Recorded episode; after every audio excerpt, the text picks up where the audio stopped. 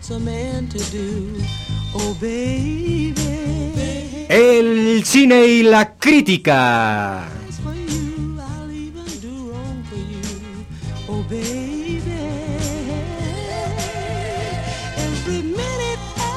Una serie tan redonda como una mesa de similar disposición controversial.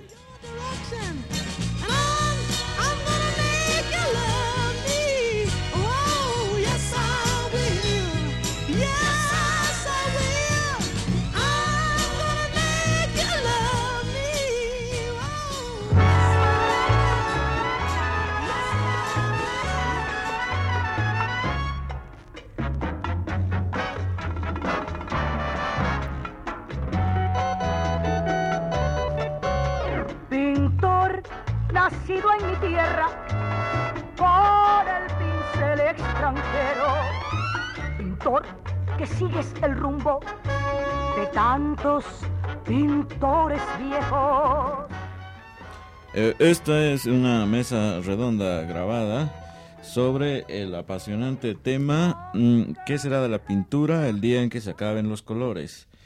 Organiza eh, la grabación el Instituto de Protección al Arte Pasado de Moda y participan, pero es mejor abandonar el viejo método de introducir y dejemos que cada uno de los ponentes eh, contribuya con una eficaz autodescripción.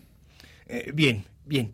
Eh, Soy el arquitecto Dionisio Columnata, eh, introductor en México de la teoría de la integración integral íntegra, que como ya se sabe consiste en la disposición de los edificios de verse armónicos en compañía. Hemos desarrollado en los edificios de México el orgullo cívico de saberte altos o bajos, o modernos, o coloniales, pero eso sí, muy integrados. Es Muy espléndido. integrados. Si cada edificio tiene la conciencia de que forma parte de una colectividad de edificios, eh, el país cambiará. La misma teoría de que si cada vecino barriera lo que le corresponde de la calle, pero aplicada a si cada edificio piensa que es parte de un conglomerado. Pero eh, quisiera preguntarle al arquitecto, ¿es todo lo que usted tiene que decir eh, de usted mismo? Es que su modestia es conmovedora. Eh, mm, ah, bueno, eh, además tengo una casa en mi haber. El saber arquitectónico. Bueno, en rigor no es una casa, pero eh, aquí entre nos es el cuarto de sirvientas en la azotea de la residencia de mi hermana. Eh, pero allí, allí pongo en práctica todas mis teorías funcionales sobre la urbanidad del urbanismo. Se puede decir que eh, ese simple cuarto en la azotea eh, tiene alma. Bueno, hay gente que construye mucho, hay gente que construye poco, pero lo poco en este caso es sustancioso. Estamos seguros que esta casa será recordada en todas las historias de la arquitectura. Gracias, arquitecto. Así espero, así Eh, no Su espero. currículum es apasionante. Ahora usted, por favor.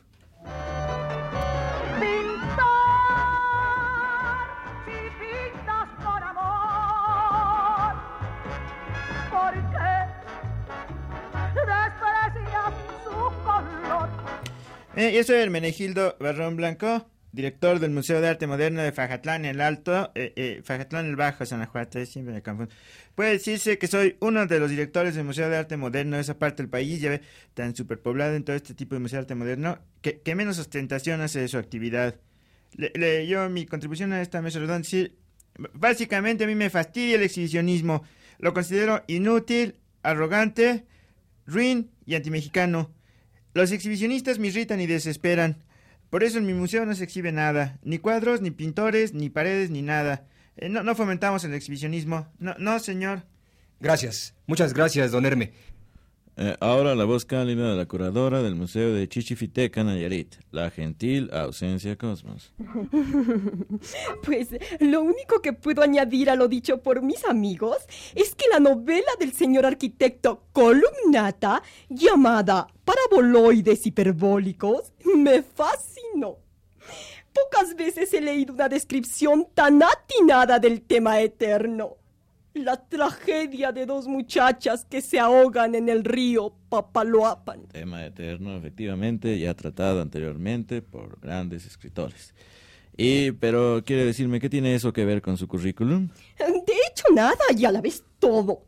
Porque le diré, la curadora de un museo no puede tener vida privada, ni ambiciones personales, ni nada que no sea su museo. Si usted me hubiese preguntado el currículum de mi museo, otro gallo nos cantara. Noble caso de una persona que sacrifica su vida privada a su devoción profesional. Quisiera preguntarle ahora, eh, ¿cuál es la biografía? ¿Cuál es el currículum de su museo? Ah, pues le diré. Nació un año de esos, no diré la fecha. Hizo estudios especializados en la Universidad de Picorete Racatépalas. Le gusta el color azul. No fuma. Es soltera. Oye discos de Guti y Nancy Cárdenas. Y los Beatles. Cree en el amor. Ve televisión en las noches y adora su profesión. Museo interesante y contemporáneo. Muchas gracias. Y ahora, presentados los invitados, iniciamos la discusión formal de este álgido panel, o como se decía antes, mesa redonda, o como se quiera, radio grabado para que quede y perdure, porque ya se sabe que la palabra grabada dura mucho más tiempo que la palabra no grabada. Arquitecto, ¿cree usted que la pintura ya no es necesaria en el mundo moderno? Eh, mm, le diré, depende, amigo, de su funcionalidad y su planificación. En mi organograma de pensamientos nobles para el día de hoy, tengo anotados dos. Escúchelos. Pintor, nunca lleves a tu lienzo aquello que no puedas mostrar en tu alcoba. ¿Eh? Y este otro, fascinante. Un artista que no ama sus colores es como un ganadero que no quiere a sus becerros. ¿Contestada la pregunta? Efectivamente, hay una profunda reflexión sobre el destino del arte contemporáneo en lo dicho por el arquitecto. Nada más queda por agregar que en esta época de crisis universal de valores estéticos, siempre hay que contar con un buen pensamiento diario como una solución a largo plazo.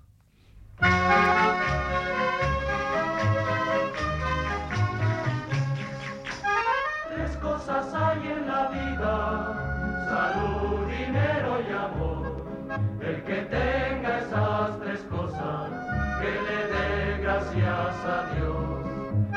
Pues con ellas uno vive, libre de preocupación. Por eso pido que aprenda el refrán de esta canción. El que tenga un amor, que lo cuide, que lo cuide. Eh, eh, ¿Me permite? Yo quería hacerle una pregunta al señor Marrón Blanco. Eh, ¿Cree usted que el arte comprometido tiene una función dialéctica? Eh, eh, yo creo que el, el arte comprometido tiene una, una, función dialéctica si, si sabe fomentar la, pureza de costumbres.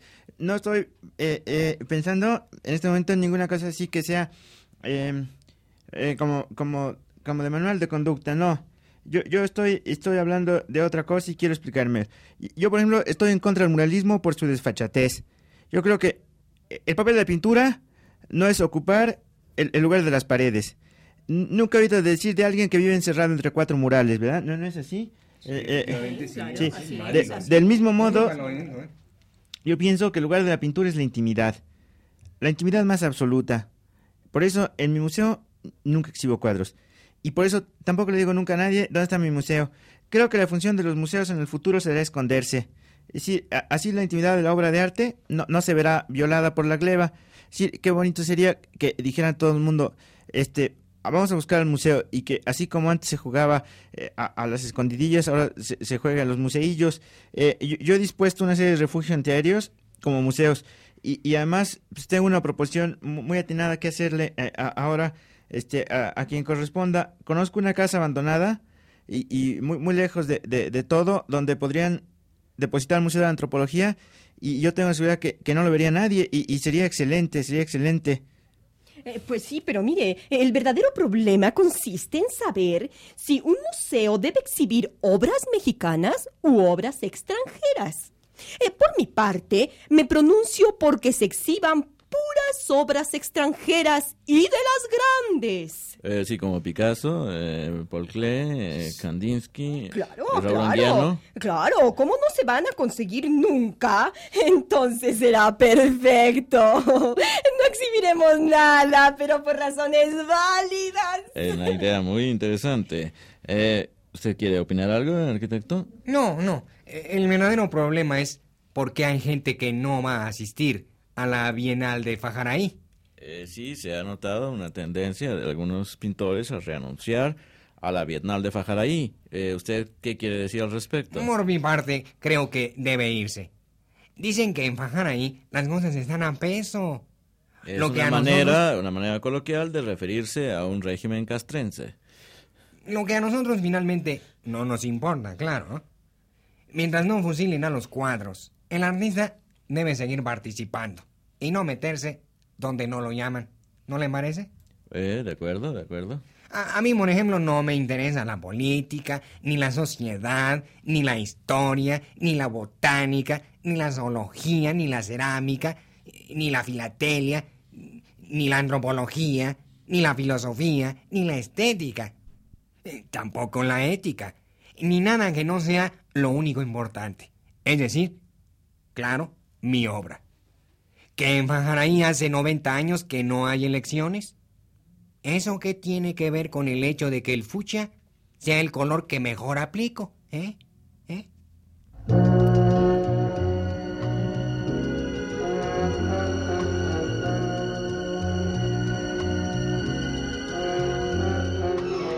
Contigo aprendí que existen nuevas y mejores emociones.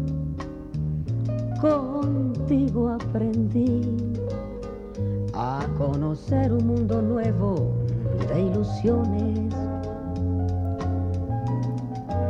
Aprendí que la semana tiene más de siete días. Señores, señores, cabe recordar que esta es una mesa de impugnación. Eh, no entiendo el término, pero ¿sigo? Sí, se ha hecho un escándalo terrible porque se acusa a la televisión mexicana de adulterar las obras clásicas de la literatura. Se pone, por ejemplo, a el retrato de Dorian Gray, donde se cambió el sexo de un personaje para evitar el murmurándum que suele convertirse en referéndum. El pintor amigo de Dorian Gray resultó pintora, lo que desató la crítica de los adversarios de la tele. Para eso, para ventilar tan ásperas cuestiones, hemos llamado a varios de los más altos ejecutivos de una importante empresa de telediadema. Con nosotros, señoras y señores, Francisquito Pompontata el octavo, que es el joven más precoz de que tengamos noticia. Carrera fulgurante, siete años de edad y ya es gerente de un canal metropolitano, y todo esto por sus propios méritos. Bienvenido, joven Francisquito. Muchas gracias. Eh, ¿Dónde está mi papá? Quiero que me cuente un cuento de Hermelinda. ¿Dónde está mi papá? Un momento, un momento, señor Pompontata. Antes de que usted nos explique su punto de vista sobre las transmutaciones literarias, eh, presentemos al resto de los integrantes del panel. El señor Gamaliel Sutana, asesor literario de Telediadema. Buenas noches. El señor Jesús Tabús, eh, director de programación invisible.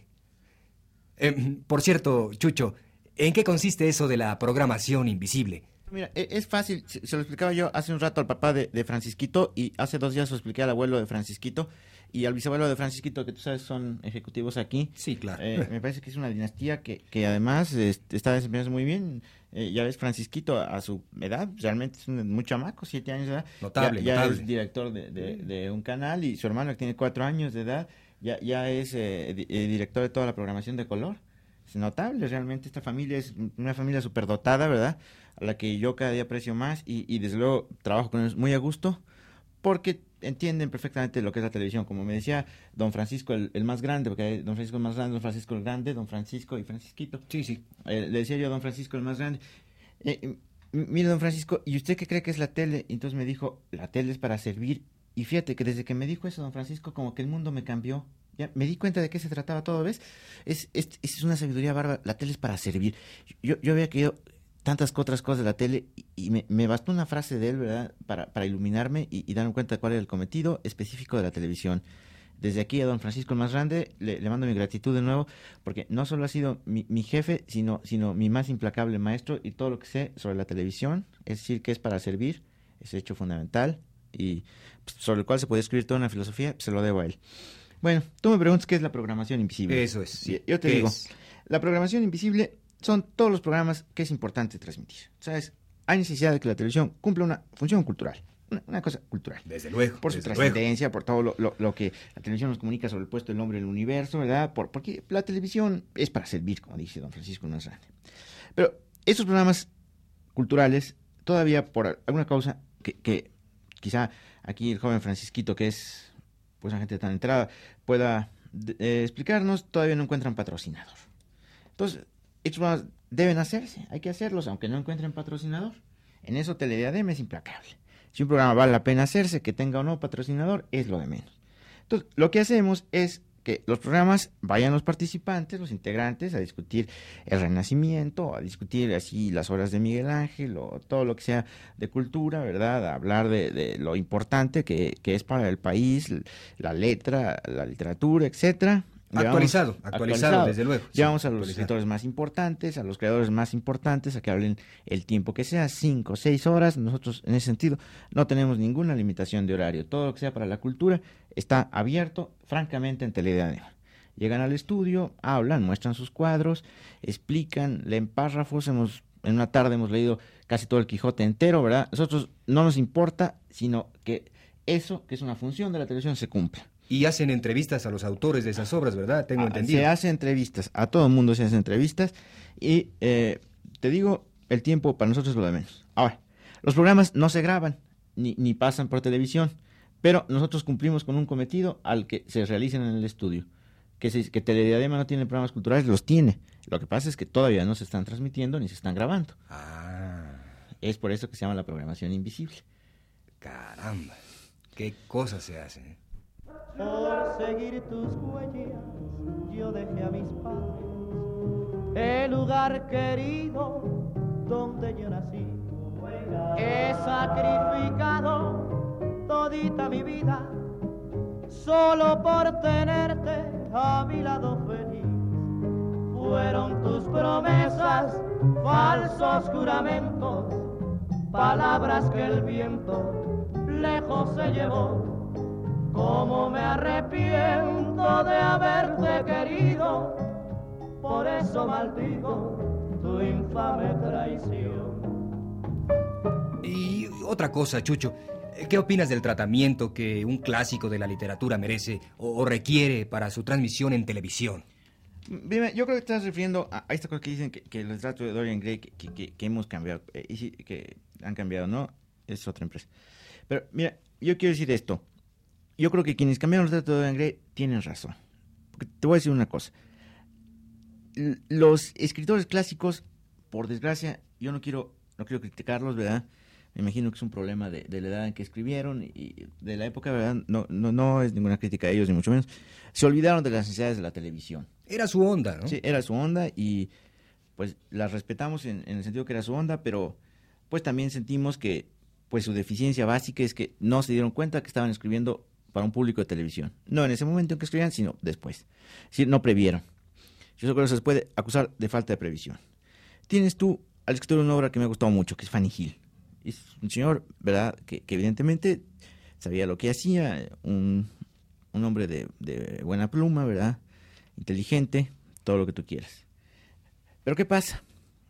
Presenta a Fanny Hill como una mujer de vida un poco accidentada. Las telecomedias que estamos haciendo pasan a horas en que, en que- en que no, puede, no puede haber mujeres de vida accidentada. La vida accidentada su- suele ser un verdadero problema para transmitirse. ¿Por, por qué? Pues los accidentes están sembrados de tropiezos y los tropiezos están llenos de rocas y las rocas, eh, las rocas son lugares donde solo escala aquel que no está dispuesto a la virtud. Efectivamente. Es Tienes toda la razón. Una, una descripción, pero estamos grabando, entonces hay que, si fuera confianza te diría en otros términos, pero en fin. La, la- No, la puedes vida- hacerlo, puedes hacerlo. Si son otros términos Bueno. que quieres emplear, hazlo. Eh, me refiero a que Fanny Hill era una etaira de conducta filosófica ambigua. Entonces, eh, eh, eso dificulta mucho en el momento de la televisión. Tenemos pensado toda una serie eh, em, de comerciales, ¿verdad? Eh, por desgracia, a esa hora hemos encontrado solo productos alimenticios y, y, y apicán y todas estas cosas, ¿verdad? Y que, y entonces, muy difícil. eh, El patrocinio. El, patrocinio. Entonces, hemos tenido que cambiar. Eh, Fanny Hill eh, se llamará Fanny Martínez Hill, porque es, eso ya crea un ambiente más mexicano, ¿verdad? Eh, eh, y ya. eh, De remembranza, De además, remembranza, sí. ¿verdad? De- cariñosa y, y el ángel ha bajado del cielo y todo esto. Eh, en primer lugar, eh, no va a ser. em, no va a ser una. Una mujer en donde los incidentes cuentan más que la esencia, sino va a ser una maestra de escuela. Es un pequeño cambio del personaje. Eh, en segundo lugar, eh, su verdadera pasión va a ser cambiar el método de enseñanza de la tabla del 3. Sí, a eso va a dedicar toda su vida, a cambiar el método de enseñanza de la tabla del 3 y va a introducir una serie de innovaciones pedagógicas muy importantes. Es original. Es original, es original. es original y entonces además se presta mucho a que a que haya así eh, ya tenemos a un compositor que va a ser el tema de la película, digo el ¿Quién tema es? de la telecomedia. ¿Quién es? ¿Quién es? Rimanero, Rimanero es nuestro Ah, compositor Rimanero, eh, sí. predilecto y Está comenzando. y, y además la, la letra va a ser muy interesante, 3 por 1 3, 3 por 2 6, 3 por 3 8. Bueno, tiene su ritmo, Tiene ¿no? su ritmo. Y entonces todo esto le va a dar un ambiente a Fanny Martínez Gil y, y yo espero que Fanny Martínez Gil se, se convierta en una de las telecomedias predilectas porque va a llamarse Fanny Martínez Gil la maestra milagrosa y va a ser una cosa de abnegación, de sacrificio, de bondad y de ternura depositada en el cambio pedagógico de la tabla del 3. Y de esa manera respeta, es decir, respetamos en, en lo que se puede respetar a un clásico de la literatura y al mismo tiempo contribuimos a que la edificante hora de 6 a 8, que es lo que llamamos nosotros la hora de la piedad, se conserve definitivamente. Y el éxito estará asegurado. El éxito estará asegurado. Pelotero la bola, batini, batini, va. La bola, la bolita, la bolita y la bola, batini, batini, va. A quien no le gusta jugar con la bola, batini, batini, va. Kini va, kini va, kini va, aquí va yo. Batini, va. La bola, la bolita, la bolita y la bola, batini, batini, va. Mira pelotero que se pare la bola, ya. Que se pare tres veces. One, two, three.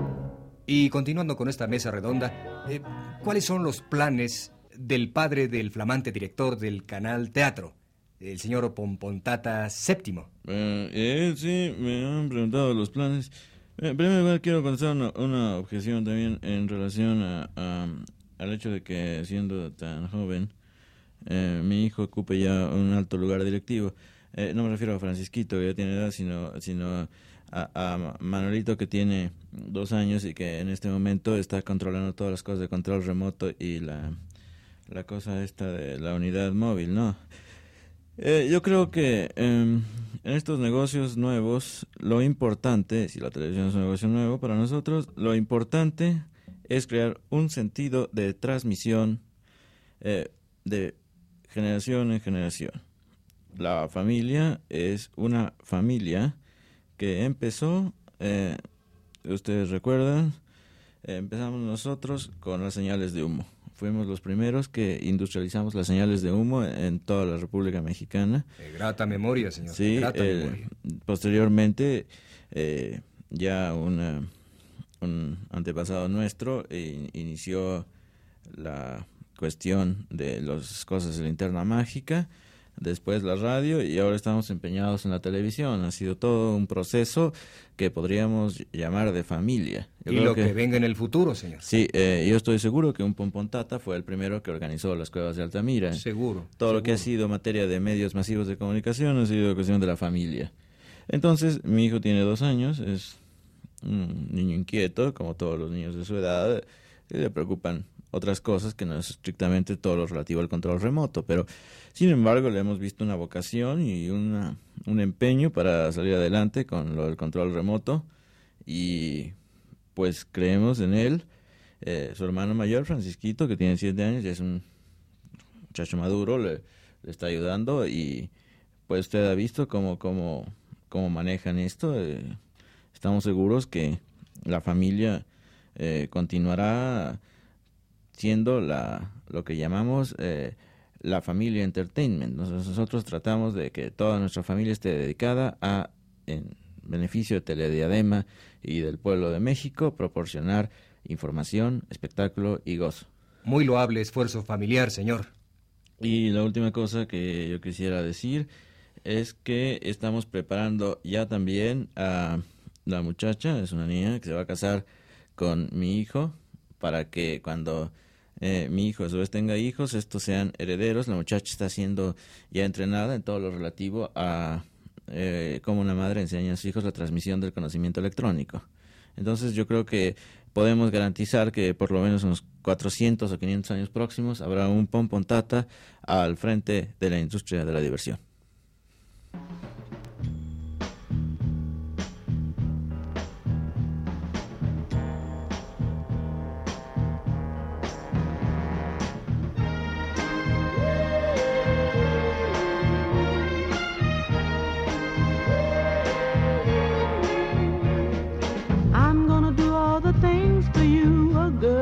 Wants a man to do. Oh, baby. I'll sacrifice for you. I'll even do wrong for you. Oh, El cine y la crítica. every minute, every hour, I'm gonna shower you with love and affection. Una serie tan redonda como una mesa de similar disposición controversial.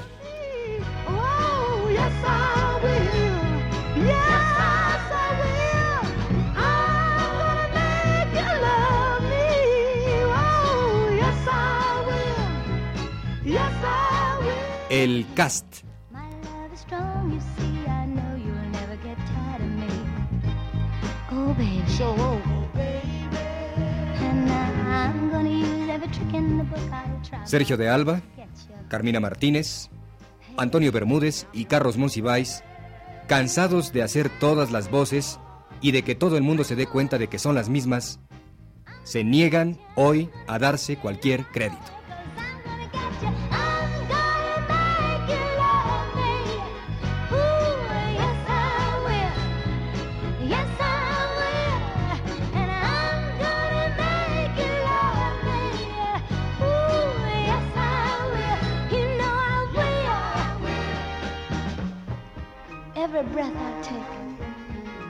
And every step I make, brings me closer, baby, closer to you. And with each beat of my heart, for every day we apart, I'll hunger for every wasted hour. And every night, and every day, I'm gonna get you, I'm gonna get you, look, I come.